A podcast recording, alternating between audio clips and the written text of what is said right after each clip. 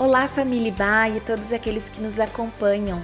Aqui quem fala é a Viviane Tide Cunha e este é o devocional diário da Igreja Batista Avenida dos Estados, em Curitiba, Paraná. Hoje, terça-feira, dia 22 de dezembro de 2020. Nesta semana tão especial, os nossos devocionais estão baseados nos hinos clássicos de Natal. E o escolhido para nossa meditação de hoje é o de número 28 do cantor cristão. Nasceu o Redentor.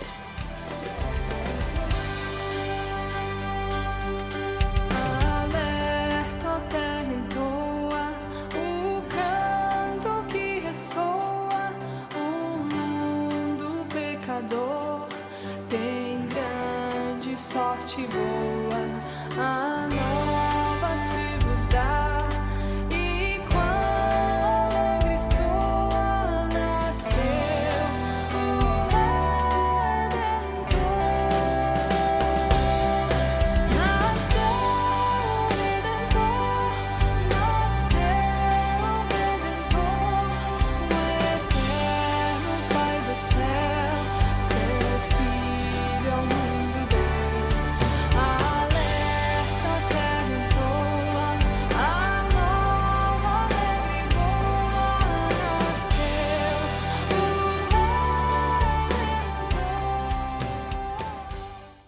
Embora não tenhamos uma data precisa de composição, sabe-se que esta linda canção foi traduzida por Benjamin Rufino Duarte, que viveu entre 1874 a 1942.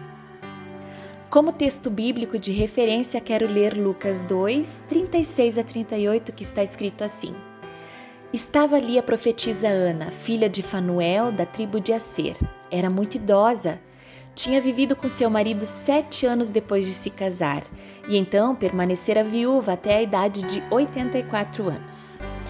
Nunca deixava o templo, adorava a Deus jejuando e orando dia e noite. Tendo chegado ali naquele exato momento, deu graças a Deus e falava a respeito do menino a todos os que esperavam a redenção de Jerusalém. No Antigo Testamento, há duas palavras em hebraico que são usadas com frequência para expressar a verdade da nossa redenção. Uma significa comprar de volta, ou redimir mediante o pagamento de um resgate, e a outra, livrar, libertar.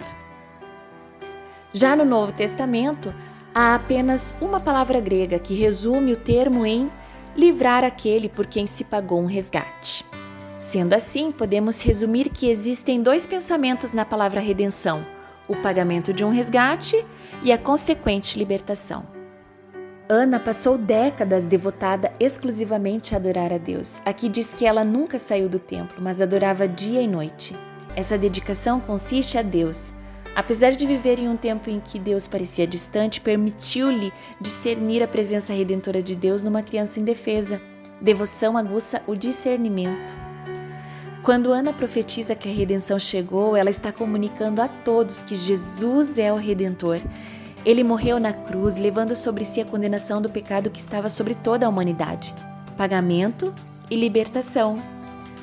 Meu desejo é que, assim como Ana, nossa vida seja dia e noite dedicada em louvor e adoração a Deus e que neste Natal tenhamos a mesma alegria de comunicar a todos que Jesus nasceu para nos resgatar e libertar da maldição do pecado. Nasceu o Redentor